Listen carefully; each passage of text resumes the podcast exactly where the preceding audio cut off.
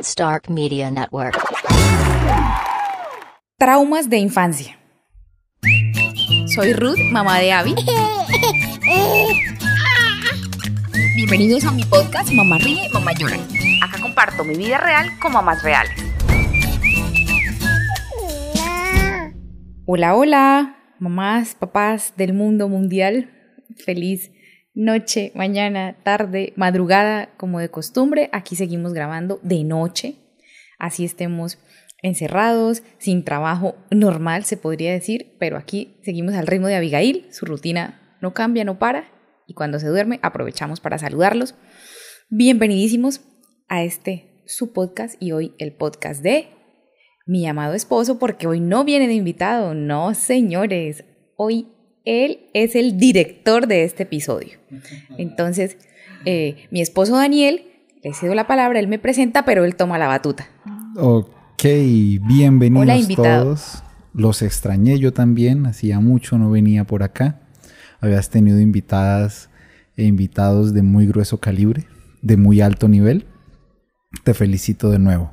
Para Gracias. empezar, como se debe, les presento a mi amada esposa, quien es directora de este su podcast, quien es la mamá de mi bebé y quien en esta ocasión va a ser la comentarista, pues vamos a tocar un tema que para hacer honor al formato del programa ya no tienen ni idea de qué se trata. Esta vez No es... sé y tampoco tengo datos científicos. O sea, esto es, Yo sí. es tuyo, mi amor. Hoy es tuyo. Yo sí. Eh, voy a tener una leve afección en la garganta, pues eh, creo que me la lastimé, la tengo maltratada Sí. un poquito, entonces estaré... Entre el tos y lo que se llama carraspeadera. Así de, Sí, ah, voy a estar aclarando la garganta todo el tiempo. No tengo el virus de moda. Simplemente hoy almorcé algo que me preparó mi esposa, un, que me dio hipo. No sé por qué me dio hipo. Y con toda la tarde con hipo y tos, bueno, gajes del Por oficio. favor, averigüen por qué se da el hipo. Y entenderán que no fue por la comida. Algo hizo mal al comer. Sí, sí, no fue el almuerzo. sí, sí, tienes razón. Bueno, mi amor. Estoy que, que te venimos. escucho, o sea, estoy como entre ansiosa, emocionada, impaciente, a la expectativa. Como tú ya lo dijiste, vamos a hablar de los traumas de infancia. Sí, Vamos a hablar de cómo eso nos afectó, aún sin darnos cuenta. Y vamos a hablar de cómo estamos haciendo probablemente lo mismo con nuestros hijos. ah caramba, listo. Para empezar, vamos a tener un poco O sea, un pasado que marca el futuro. ciclos que se repiten, patrones de conducta que no se detienen. Ok. ¿Y el tema te gustó por qué? El tema me gustó porque ¿Los tuyos propios viste Pues- muchos niños traumados o creciste con No, gente muy pues, traumada me- o me simplemente tú sabes que este tema a mí me toca, me toca profundamente. De pronto, cara de... "Ah". De pronto no todo el mundo lo sepa. No, evidentemente no todo el mundo lo sabe, pero este tema a mí me toca, me apasiona, me gusta. Ok, Y es eh, algo que tenemos muy en cuenta en la crianza de Abigail. vamos a darle. Vamos a empezar teniendo algo de contexto. Y es que vamos a definir lo que es un suceso traumático. Sí, claro. Sí, porque hoy día es, ay, me traumé. Ay, todo me trauma. Y no. No, son cosas que hay que saber la, la diferencia entre las bobadas pasajeras y un trauma. ok. Un suceso traumático es un acontecimiento que pone en peligro la vida o la integridad de la persona.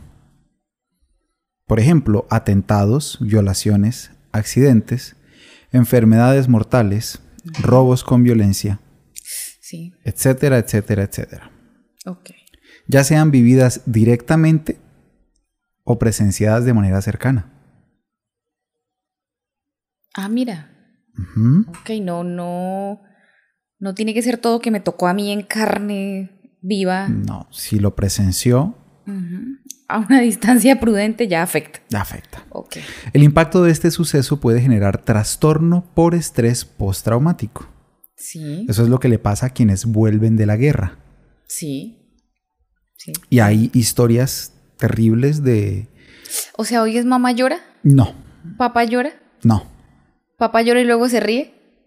sí, tal cual. Bueno. Sin embargo, se ha observado que el trauma infantil puede provenir de no saber cómo asimilar una experiencia que el infante haya vivido y lo haga sentirse sobrepasado o desbordado. Listo. Manejo ¿Listo? de emociones del niño. Antes de continuar y como muestra de responsabilidad y respeto, quiero contarles que he basado mi investigación para este episodio en los estudios de la doctora Sara Sarmiento Borge y la doctora Julia Uliaque Moll, ¿Son qué, psicólogas, españolas? psicólogas españolas, autoras de interesantísimos artículos y papers que les recomiendo leer. Sí, por favor. O sea, no. Nunca, jamás les hemos dicho que somos expertos en algo de lo que hablamos. Somos tan inexpertos que por eso creamos este podcast para hablar de cosas que, que nos pasan y que se nos vienen a la cabeza como padres, pero jamás queremos reemplazar la búsqueda de un profesional, sea el área eh, que sea de la que estemos hablando. En este caso, involucrarías que psicología, psiquiatría. Correcto. Bueno, puntualmente. Eh, Entonces, como siempre he dicho, soy respetuoso de los derechos de autor y voy a citar textualmente varias frases de los artículos de estas doctoras. Y empezamos diciendo que los expertos ya están hablando del desnos. D-E-S-N-O-S. Desnos. Ok. que es el trastorno por estrés, por estrés postraumático complejo. No es el trastorno por estrés postraumático tradicional. Este es complejo. Bueno, para Caramba. definirlo, para definirlo así brevemente, Sí, sí. omitiendo detalles que por tiempo y complejidad no vamos a mencionar. Y porque nuestra dinámica es más, Más veloz. más movida. Si ya se aburrió, aguántese tantico que esto va a poner interesante. Vamos a decir que el desnos es generado a través de las relaciones que tuvimos con las figuras cuidadoras más importantes de la infancia, a quienes llamaremos figuras de apego. Infancia 0 5 años. Infancia 0 12. Infancia, Primera cero infancia en. Colombia es 0 a 5. No, infancia cero adolescencia. Ok. ¿Listo? Los cuidadores desatentos, a veces distraídos en la crianza o también sobrepreocupados por sus propias problemáticas y limitaciones personales, pueden sin quererlo, sin saberlo, propiciar a que se generen traumas, ya que un niño suele sentirse a menudo sobrepasado por las experiencias, salvo que un adulto o varios estén atentos y disponibles para ayudarlo a atravesar, a resolver, a superar, a tranquilizarse y volver a sentirse seguro otra vez. Vamos bien. Vamos bien. En esta ocasión no solamente vamos a hablar de la primera infancia, sino de la adolescencia, porque quiero ayudar a identificar a nuestros oyentes, padres, Y televidentes. quiero ayudarlos a identificar en qué momento de sus vidas se pudo haber generado el trauma que muy probablemente tienen, que muy seguramente ignoran y que con muchísima actitud vamos a descubrir hoy. Se pudo haber generado en la primera infancia, en la infancia o en la adolescencia. Vamos a hablar de las figuras de apego primarias. Las figuras de apego primarias son aquellas personas que se relacionan con el bebé desde que llega a la vida o incluso antes y durante su desarrollo en la infancia. Claro, Eh, Abigail escuchaba tu voz en la barriga y se movía. Yo soy una figura de apego Primaria. primaria en la vida de mi hija desde antes de nacer. Estas personas suelen ser los padres, pero en ocasiones pueden actuar como figuras de apego otros individuos como abuelos, tíos, cuidadores, etc. Su función principal es la de atender y por tanto regular las necesidades del niño. Por ejemplo, dándole comida cuando tiene hambre, consintiéndolo cuando eh, tiene miedo, arrullándolo cuando tiene sueño Sí, sí, sí. y dar sentido a aquello que rodea al infante. Y esto lo desconocen. La función de las figuras de apego es dar sentido a quienes rodean al infante. A través de la relación con estos primeros cuidadores que el niño es que el niño va creando una visión del mundo, de los demás y de sí mismo. Eso es lo que yo en- muchas veces en este podcast eh, denomino contexto cultural o entorno social. Es eso, es la manera en que los niños interpretan el mundo y eh, se Sí, basa... Quienes nos rodean es lo que ellos conocen hasta ese punto de su vida. Y de ahí se definen muchos de sus comportamientos, la, la gran mayoría de sus, de sus comportamientos. Entonces vamos con el primero de muchísimos... ¡Mírenme! Que esta vez él mismo los buscó, los preparó, hizo su guion. Entonces, yo vine para, para tener el toque de igualdad Tú vienes a poner la cuota de género. de género. Gracias. Existen estudios realizados en orfanatos donde se muestran niños con las necesidades básicas de alimentación, calor, vestido, sueño, etcétera, cubiertas, pero que sin embargo desarrollaban trastornos y déficits psicológicos por no recibir un adecuado contacto humano, Claro. A través del consuelo, caricias, palabras cariñosas, abrazos. Y es que el ser humano es esencialmente social, con un cerebro aún por desarrollar cuando sale del vientre, del vientre materno, y este cerebro no se desarrolla por el simple paso del tiempo. El cerebro no se desarrolla por el simple paso del tiempo, sino que lo hará mediante la regulación de las figuras de apego, mediante los cuidados y los afectos. Ese es el estímulo. Si, si es un niño encerrado, solo, sin afecto, ahí se estanca, ¿no? Su, su actividad cerebral, ¿qué? Ojo, quiero dejar algo muy claro. En este episodio no hablaremos de lo obvio. No vamos a mencionar el abuso sexual y sus graves con- consecuencias. De pronto, de pronto, no sé, no creo, lo hablaremos en otro episodio, pero aquí no vamos a hablar No, del abuso no, sexual y de sus graves consecuencias. Pues ¿Sí? es un tema que para mí no, todavía no viene el caso. A mí tampoco me gustaría mucho Vamos. hablar de eso. Porque queda claro que es horroroso, es, Es horroroso. y Es detestable, es y daña asqueroso todo. y daña lo que sea. Nos enfocaremos en mencionar esos actos de maltrato camuflado, maltrato imperceptible, que formaron la personalidad de la deplorable y decadente generación de adultos que hoy en día son padres. Mientras escucha este podcast, trate de identificar qué tan traumatizado está usted, qué tanto está repitiendo patrones de conducta y al finalizar, medite en si después de todo eso usted realmente está bien o necesita ayuda. La persona que ha sido expuesta a un ambiente de malos tratos, a la negligencia, al abuso de poder o autoridad, o a cualquier tipo de ambiente perjudicial en la infancia, habrá tenido que desarrollar una serie de estrategias para sobrevivir que, en el mejor de los casos, puede dar lugar a una persona que se conoce como resiliente, sí, que ha sobrevivido a condiciones muy adversas como ha podido. Sin embargo, a veces, cuando estas personas crecen y consiguen salir de esas situaciones peligrosas y traumáticas, tienden a repetir inconscientemente los patrones que han vivido. La persona traumatizada tiene dificultades serias a veces para distinguir qué relaciones son seguras y cuáles no, cuáles le hacen bien y cuáles no, cuáles quiere para su vida y cuáles no. Lo mismo para poner límites y poder protegerse de lo que es dañino para su vida. Las experiencias traumáticas rigidizan los límites o hace que resulte muy difícil ponerlos en las relaciones interpersonales. O sea, o son muy estrictos o son muy permisivos. Extremos. ¿Cómo vamos hasta ahí? Pensé que un ejemplo más preciso era, por ejemplo, eh, me obligaron a comer de niña, crezco con un trastorno alimenticio y ahora con mi bebé estoy ahí encima con la comida. Es exactamente lo que acabo de decir. Tú lo dijiste en palabras muy sencillas. Entonces no voy tan perdida. No vas para nada perdida. Listo, solo que lo que queremos lograr es que identifiquemos si soy la que le embute la comida al niño, por así decirlo, abusivamente hasta que se acabe el plato, o si soy la que dejo que coma lo que quiera, que son los dos extremos que hablas. Ahora bien, ¿es necesario vivir en ambientes tan extremos para sufrir un trauma? Eh, ¿Es una pregunta? Es una pregunta. retórica. Es retórica. Muchas personas pueden sufrir sintomatología traumática sin haber vivido situaciones de violencia y maltrato. Como hemos dicho anteriormente, un trauma es aquello por lo cual las personas nos sentimos sobrepasados y desbordados,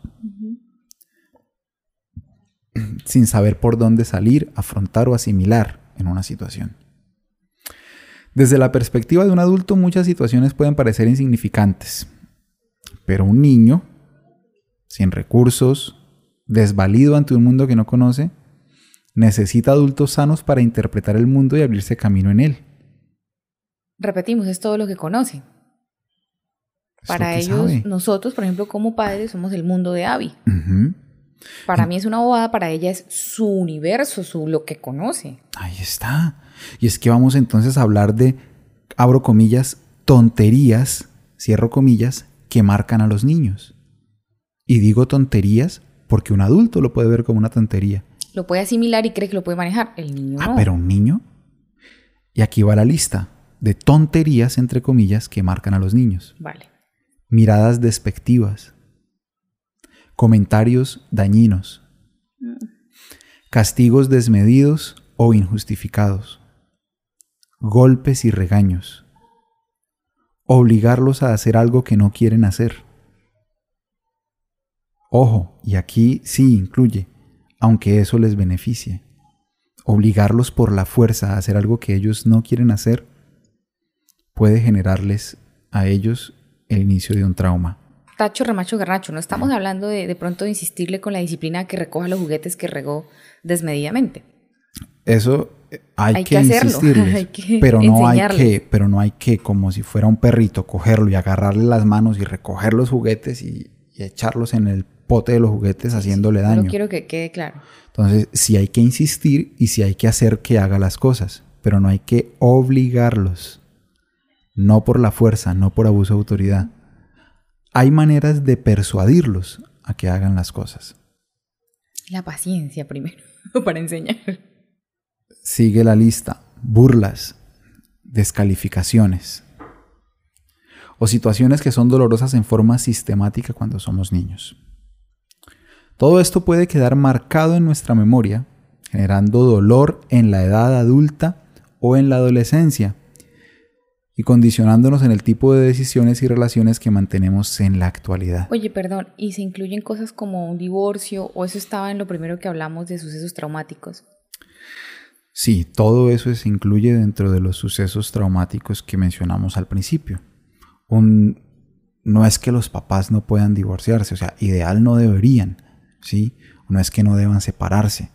Sin embargo, deben ser muy responsables a la hora de De vivir ese partir su mundo proceso en dos, del niño. para que los hijos, y especialmente los más pequeños, pues no salgan tan afectados. Tienen que ser muy responsables, muy maduros, muy conscientes.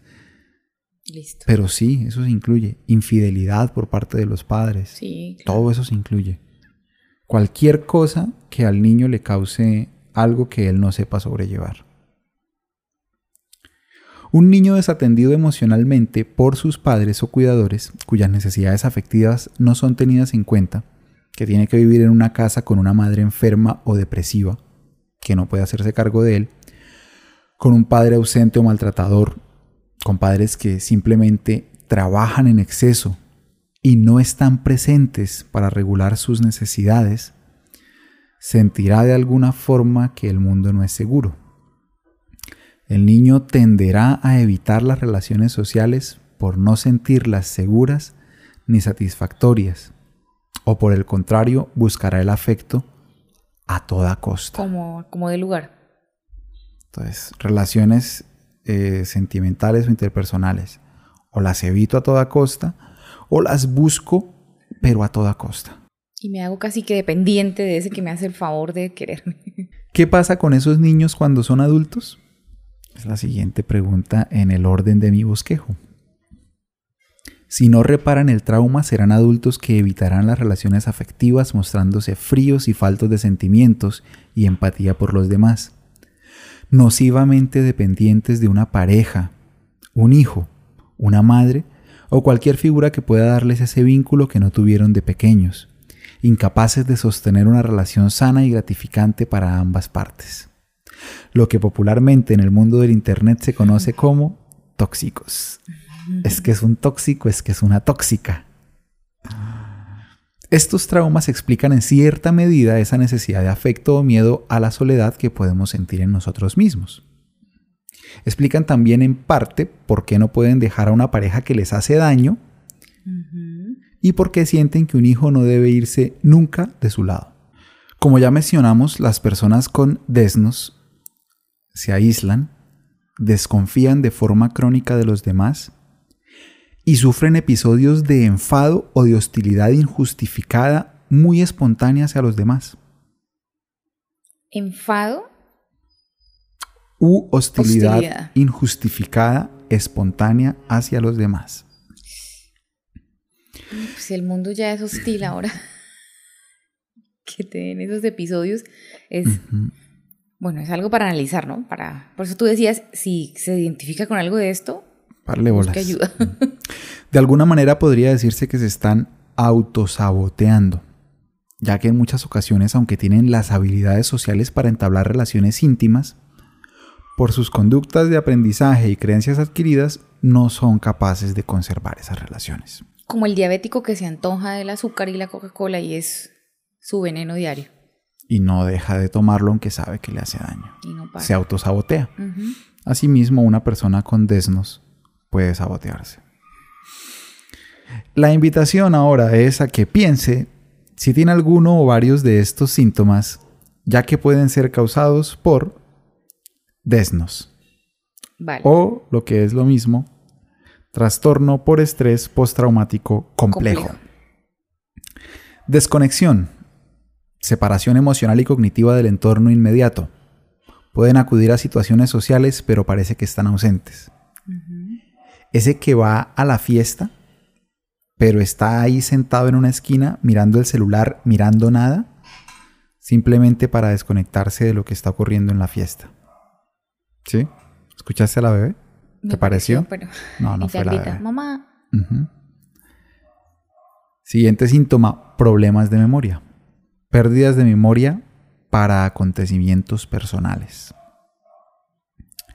Constricción emocional, o sea, disminución de la emotividad o la capacidad de respuesta emocional reducida, como si estuvieran emocionalmente anestesiados. Disociación llamado zombie. disociación de la identidad. Sí, es- ese, ese constricción emocional es, es, es que nada lo alegra, es que nada lo perturba, eh, que dice es que es todo que sereno, es- es, que es todo maduro. Que es una calma, pero no, es falsa. Pues puede es- que sí sea calma, puede que sí sea serenidad, puede que sea desnos. Vamos a ver. Disociación de la identidad sería el más grave y menos frecuente. Consiste en la percepción o experiencia de que existe más de una persona dentro de la propia mente. Pero llegamos a personalidad múltiple. Eh, podríamos, podríamos llegar a la personalidad múltiple porque de hecho la mente se fragmenta. Aunque no vamos a hablar de eso hoy, es un trastorno mental Fuerte. extremadamente fuerte. La mente se fragmenta cuando Pero ocurre una por experiencia muy esto, traumática. porque ellos se quieren salir de ese papel que les tocó vivir Correcto. y vivir otra vida, una mejor Una o forma una más diferente. suave es esta y de esto mucha gente se burla con memes en redes sociales. Sí, sí sabes de lo que te hablo. Mucha gente se burla de memes sociales de eso, de que esto mm, de que son bipolares, de que son de que quieren hacer una cosa pero hacen otra, Sí. de que sienten una cosa pero dicen otra. Eso es como gritando en silencio e inconscientemente que necesitan ayuda. Muchos otros sí lo hacen sencillamente porque hay memes muy divertidos que no se asemejan para nada a la realidad, pero se tienen que compartir porque son muy, muy divertidos. Vamos a hablar de cómo un trauma de infancia afecta nuestras creencias. Existen tres tipos de creencias o expectativas negativas persistentes y exageradas en los casos de trastorno por estrés postraumático complejo. Parece un trabalenguas. Por tantas tres tristes tigres. Trastorno por estrés postraumático complejo. Entonces, creencias que se ven afectadas, creencias sobre uno mismo. Soy malo, tengo la culpa de lo que ocurrió, nunca me podré recuperar, las cosas malas solo le pasan a la gente mala. Son creencias que ha- han sido afectadas por el desnos. Y es que te impone una carga de negatividad, así como lo lees. Se autoimpone, porque aunque el- lo que estoy leyendo en primera persona es lo que piensa la persona afectada. Sí. Creencias sobre los demás. No puedes confiar en nadie. No puedes confiar en alguien que no ha estado en la guerra, o que no ha vivido lo que yo viví, o que no ha estudiado lo que yo estudié, o que no sabe lo que yo sé, o que no ha vivido donde yo viví. ¿Sí? No se puede confiar en nadie. Y afecta las creencias sobre el mundo. El mundo es un lugar inseguro e injusto por defecto. Algo malo va a ocurrir. El mundo es un lugar muy peligroso. No tengo ningún control sobre lo que pueda ocurrirme. Caramba. Son maneras de pensar que para una persona sana son una cosa, uy, no, esos son De locos. eso es de locos. Pero para una persona con desnos es lo más normal. Además, son muy frecuentes los sentimientos de vergüenza, culpa, indefensión, invalidez o el sentir que nadie los entiende. ¿Cómo vamos hasta ahí? Tristes. Dios mío. Solo va en mamá llora. dificul- pero ¿te parece interesante lo que te estoy No, diciendo o interesante, aburridor? No, a mí súper interesante. Y al que le parezca aburrido, yo creo que al menos por cultura general, por conocimiento de trastornos mentales básicos, debemos Sí. oírlo o leerlo. Y si no, vaya, busque un episodio que se llama Hoy mamá solo ríe. Ese es bonito. Dificultades en la regulación de emociones y malestar somático. Sí. Son frecuentes, ya lo dijimos, los cambios de humor drásticos, estados de ánimo disfóricos, irritables, enfados intermitentes, dificultades en el manejo de la ira y conductas autodestructivas e impulsivas. Pero ojo, porque puede llegar a generar un malestar somático, o sea, Físico, la salud, ¿no? O sea, afecciones enfermo, físicas. Una persona con desnos puede tener con frecuencia y sin causa física aparente dolores de cabeza, problemas gastrointestinales y dolores crónicos corporales inespecíficos. O sea que me duele algo mucho, pero no sé qué es. Sí. Y todo eso no sé por qué. No es la única razón para sufrir esos dolores, simplemente estamos diciendo que son efectos que pueden ocurrir. Padres con trastornos. O sea, los primeros cuidadores de la primera infancia y O ya sea- vienen con su...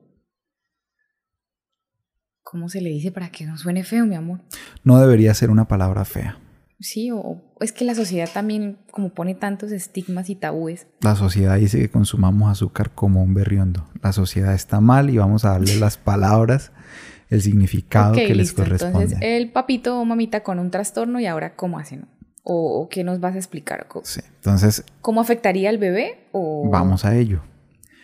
Ser un padre trastornado muy probablemente nos llevará a actuar de manera que generemos, sin saberlo, traumas de infancia en nuestros hijos, quienes sin entenderlo crecerán igual que nosotros y repetirán el mismo patrón de conducta cíclico. Aquí quise hablarlo en el plural de la primera persona para incluirnos y que no sonara despectivo juzgando a alguien más. Sí, sí, sí. Tú que estás trastornado, o sea... Es momento de parar, reflexionar y sanar por nosotros, por nuestros cónyuges, por nuestros hijos y por la sociedad que a ellos les espera. Definitivamente no tuvimos ni tenemos control sobre lo que nos ocurrió, pero tenemos mucho control sobre lo que puede seguir ocurriendo. Y está también en nuestras manos sentar bases sólidas para la salud emocional y mental de nuestros hijos pequeños. No pensemos que ya no se puede hacer nada. Siempre hay mucho por hacer. Los resultados se empezarán a notar muy pronto y los mayores beneficiados seremos todos. Sí. Todos. es un gana-gana. Regálame agua, por favor. Hemos abordado un tema muy complejo, muy técnico y muy amplio de manera muy superficial. Sí. Sí, porque desde el primer ítem entramos en detalle y aquí se nos va una noche. Sí. Es por todo esto que por ejemplo, si usted siente que es emocionalmente dependiente, que no puede controlar su agresividad e impulsividad, que hay algo que no funciona del todo bien en sus relaciones o siente un vacío adentro, probablemente necesite ayuda profesional. Por fortuna estamos en el año 2020 y acudir con un psicólogo... Estaba checando que se hiciera la tarea completa y sí. Tienen su computador, la hojita así escrita y... Sí, con colores. Por supuesto. Ya, ya, perdón, perdón. Estamos en el año 2020. Tú sabes que soy un profesional. Perdóname, perdóname. Y tú sabes que tengo la manía de mirar todo y revisar. Pensé que estaba revisando si falta mucho. No, no falta mucho. No, quería ver cómo tenías escrito. Por fortuna estamos en el año 2020 y acudir con un psicólogo o un psiquiatra, lejos de ser una muestra de debilidad, se ha convertido en un acto de valentía y madurez. Pero por favor, como siempre decimos, si está enfermo otra cosita y va al médico, ¿por qué no se ayuda a esta parte? Mira que la sociedad ya ve con buenos ojos a quienes se preocupan por su salud emocional. Así debe ser. Ya, ya se ve bien. Es normal. Decir, no, voy con mi terapeuta, voy con mi psiquiatra, voy con mi psicólogo. Es normal. Es muy, muy normal. Pues para nosotros sí. Es, ¿Sí? es un médico más. una persona que estudió un área específica y nos ayuda con eso. Y mira, consumir medicamentos psiquiátricos prescritos es tan normal como consumir analgésicos de venta libre. Es que el que sufre de migraña y le toca la pastilla diaria. Pues, Si yo ya tengo mi, mi trastorno, eh, mi, mi enfermedad mental o emocional, pues me tomo mi medicamento juicioso. Lo más sano es reparar el vínculo, entender de dónde procede nuestro sufrimiento. Superar los traumas es dolorosamente difícil sin la ayuda de un profesional. No es imposible, solo es difícil y doloroso. ¿Y más si se dejan acumular los años? ¿Se agrava? ¿Como otra enfermedad? Como otra enfermedad. Se vuelve crónico. Y en estado crónico ya ocurre lo que hablábamos ahorita, este, fragmentación de la mente, personalidades múltiples, este, esquizofrenia. abruptos y, la agresividad, ¿no? Sí. Porque es que si me arde aquí el pecho al comer, a los tres años me arde ya de la boca del estómago a donde finaliza el colon, y a los cinco años tengo cáncer. Sí. Pues todo se agrava, ¿no? Todo, todo va a empeorar. Todo tiende a empeorar. Igualmente sobrellevar los trastornos sin terapia o sin medicamento es muy complicado y perjudicial. Pues es una buena invitación, ¿no, mi amor?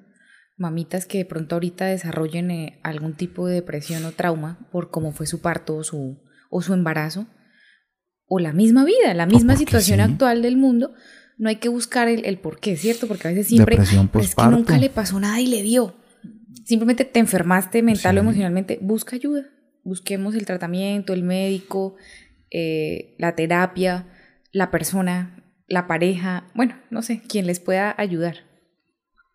La invitación, ya para despedirnos, es que acuda con un psicólogo o con un psiquiatra lo más pronto posible ante la menor duda.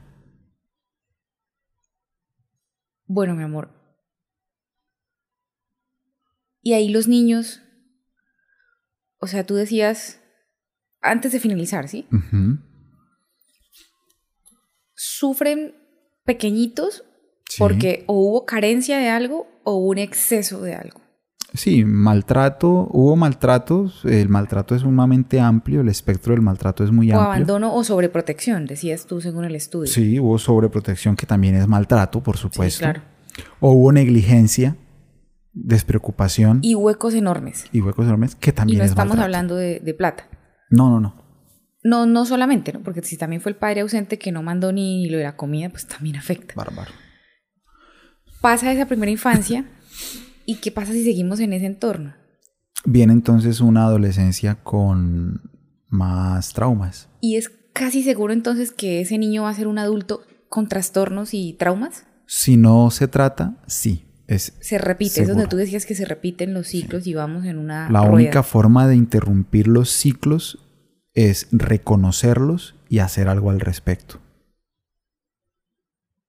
Y ese hacer algo al respecto incluye tratamiento. Y Y ese tratamiento puede ser terapéutico o puede ser medicado o puede ser ambos. Bueno, ¿y qué hacen las mamitas o papitos que nos escuchan? Y bebés o niños de primera infancia. Yo, yo me sigo remitiendo a los chiquitos porque es la que tenemos en casa, ¿cierto? Sí, porque es la base. Si ya hay una persona con trauma o trastorno o varias que la rodean de ese primer grupo de apoyo del que hablábamos, Sí. entonces, ¿qué hace el resto?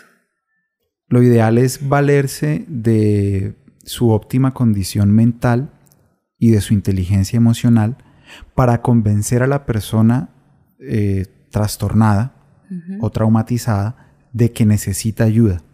Lo ideal es persuadirla amablemente y convencerla de que la ayuda la va a hacer sentir mejor y va a generar un mejor entorno para esa personita chiquita que depende de él como... Sí, porque va a influir en sus emociones. Sí. Y si ya hay un autosabotaje muy alto o muy grande, Hay que convencerla de que necesita ayuda. Porque, porque no, no queremos obligar, ¿no? Ni tampoco Sí. rechazar o como tú decías, las palabras oeces o poco amables o la crítica o la... Sencillamente la única solución es convencerlo de que necesita ayuda. Porque es que no se le puede llevar a la fuerza al, al psicólogo, al psiquiatra. Tú psicólogo, dices que el el- caballo, no sé cómo es esa frase, O sea, uno puede llevar el caballo al río, pero no lo puede obligar a que tome va a agua. hacer que beba. Y resulta que el psiquiatra no le va a inyectar una, un medicamento que dice el La medicamento, fórmula. la fórmula contra el trastorno por estrés postraumático complejo. Se curó y él va a decir, ay, me curé. No, es un proceso increíblemente lento. Porque últimamente los artículos que también han salido a la luz en esto de- del mundo cibernético del Internet, que tú te reías ahorita de- con la palabra tóxico, de personas o relaciones tóxicas, siempre el primer párrafo es aléjese, ponga distancia. Yo no voy a Eh, recomendar separaciones ni divorcios. huya. Yo creo que la única situación en la que yo recomendaría separaciones o divorcios sería ante abusos sexuales, golpes. eh, es que la risa es porque él, el divorcio, no, yo no estaba diciendo que se separen. Déjame terminar mi idea. La única, las únicas situaciones en las que yo recomendaría separaciones o divorcios sería ante violación, Sí. porque un cónyuge puede violar al otro. Claro, no, no, no. Ante te abusos sexuales. Perfecto a lo que te refieres, no, Ante golpes, no toleren eso. no toleren golpes, no se debe tolerar. Se puede, cuando hay maltrato eh, emocional o maltrato verbal, todavía hay oportunidad de salvarlo. Pero ¿sí? si las dos partes quieren, ¿no? si las dos partes quieren. No digo que cuando haya golpes ya no hay nada que hacer, no, todavía se puede salvar, ¿sí? Entonces, hasta una infidelidad se podría perdonar hasta una infidelidad, y resolver. cada perdonar. quien decidirá, sí, cada quien decidirá, eso es un tema Nos muy salimos personal. mucho. Pero entonces a, lo que yo voy es siempre vamos a recomendar que la persona óptima mental y emocionalmente persuada a la persona trastornada para que reciba ayuda profesional. No, pues es que a eso iba. Yo no estaba hablando del divorcio, sino cómo se pone de moda en estos eh, blogs, no sé cómo decirlo, o sitios que ayudan el aléjese de la persona tóxica. Pues no es la ayuda inmediata que necesita. No es lo ideal, pero no todo el mundo está en condición de ayudar. Bueno, también es cierto. Y, y sí es cierto que hay que poner distancia. O sea, si, si la persona, tengo a Abigail, ¿no? Y, y esa persona no es del cuidado primario o, o no es indispensable, por así decirlo, en nuestra vida diaria, pues ¿para qué ir a llevársela? Digamos que fuera la vecina, ¿para qué llevarla que juegue todos los días en ese ambiente o en ese entorno? ¿O me equivoco? No, estás en lo correcto. Porque sí va a influir, ya dijimos que sí va a influir si, si bebé o el niño o la niña lo ve a diario todo el tiempo. Y Sí. crece con esto. Mira, te digo, lo que pasa es que por responsabilidad, en mi condición de no especialista de la salud mental titulado, eh, mi única recomendación siempre va a ser busquen ayuda profesional. Búsquenla. Listo, no, no. Es que la terapia es una vaina no se maravillosa. queden con, la, medi- la medicina, la medicina ha evolucionado muchísimo. mitos. Pues no, mi amor, yo creo que ya, ya hice mi aporte no científico de este podcast. Me encantó el tema, me gustó. Siento que también viene muy al caso por estos días Sí, para muchas caso, mamitas y papitos. supuesto. A mí siempre me gusta hablar del tema, no, no, no para mí no es un, un tabú ni una cosa de, ay, Dios mío, trastorno, eh, sí, depresión, crónico, aquí, no, no, deberíamos apoyarnos más con estos temas. Tengo un remate. Dios mío, entonces yo me despido primero. No, no, espérate que tengo un remate. No porque fijo dices algo que toca cortar. Antes de irnos quiero compartirles un post reciente de Valerie Flores, psicóloga de arroba Mundo Crianza. Les recomiendo que la sigan o que miren su página web mundocrianza.com. Cito. Cada trastorno tiene una raíz. A mí me pegaban mis papás de niño y yo no estoy traumado, afirmó el hombre que su expareja lo denunció por violencia física. A mí de niño me dejaban llorando solo hasta que me durmiera y tan mal no salí, señaló el hombre que pasa largas horas trasnochando en redes sociales afectando su sueño. A mí me castigaban de niño y estoy bien, dijo el hombre que cada que comete un error se dice a sí mismo palabras de desprecio como forma de autocastigo. A mí de niña me pusieron mano dura y sufro de un trauma llamado educación, afirmó la mujer que sigue sin entender por qué todas sus parejas terminan siendo agresivas.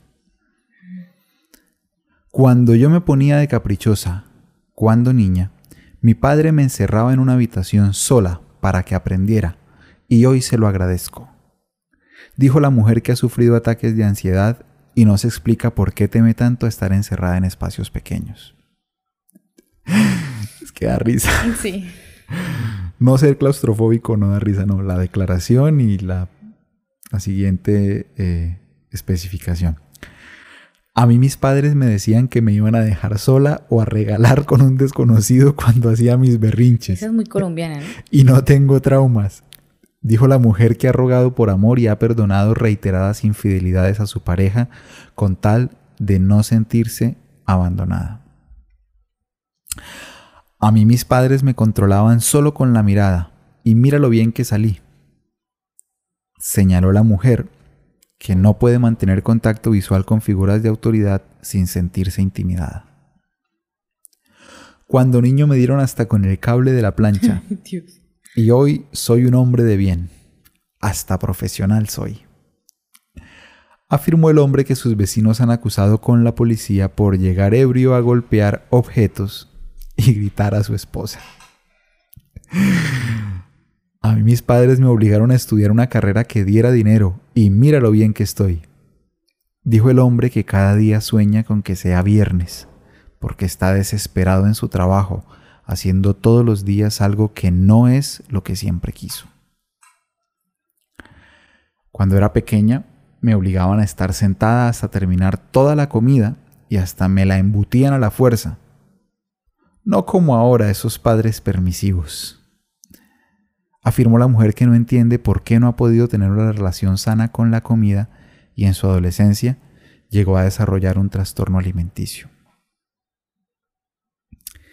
Mi madre me enseñó a respetar a punta de sus buenos chancletazos, dijo la mujer que se fuma cinco cigarrillos al día para controlar su ansiedad. Ya quedan dos párrafos no más. Yo a mi mamá y a mi papá le agradezco cada golpe y cada castigo, porque si no, ¿quién sabe qué sería de mí? afirmó el hombre que nunca ha podido mantener una relación de pareja sana y a quien su hijo le miente constantemente porque le tiene miedo.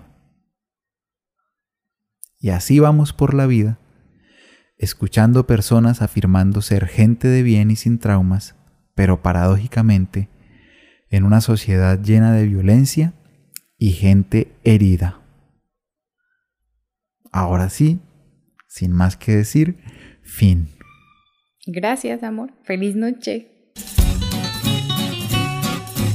Hasta aquí llegó este episodio del podcast. Quédate en casa y no te pierdas el próximo. Hola, querida audiencia y amigos de Mamarrilla y Mamayora. Hoy quiero hacerles una invitación a modo de favor súper especial. Necesito que ingresen en sus dispositivos eh, móviles electrónicos a Facebook de la siguiente manera. Hagamos todos el ejercicio. Damos en el buscador eh, Mamarrilla y Mamayora, ¿sí? O sea, nos ubican, encuentran la página, le dan me gusta. Al momento de dar me gusta empiezan a seguir la página. Busquen por favor la parte azulita donde dice siguiendo, tocamos Y aquí aparece algo que dice predeterminado. Esto quiere decir que Facebook no les va a hablar de mí en días o en meses. Necesitamos que toquen ver primero. Me harían un gran favor también si activan acá el botoncito de recibir notificaciones. Queremos por favor que nos sigan apoyando, estar pues de primeros por así decirlo, presentes en sus redes sociales. Sería de muchísimo apoyo, lo agradecemos, lo valoramos mucho, así que si pueden hagan el ejercicio todos en casita. Bye bye, un abrazo.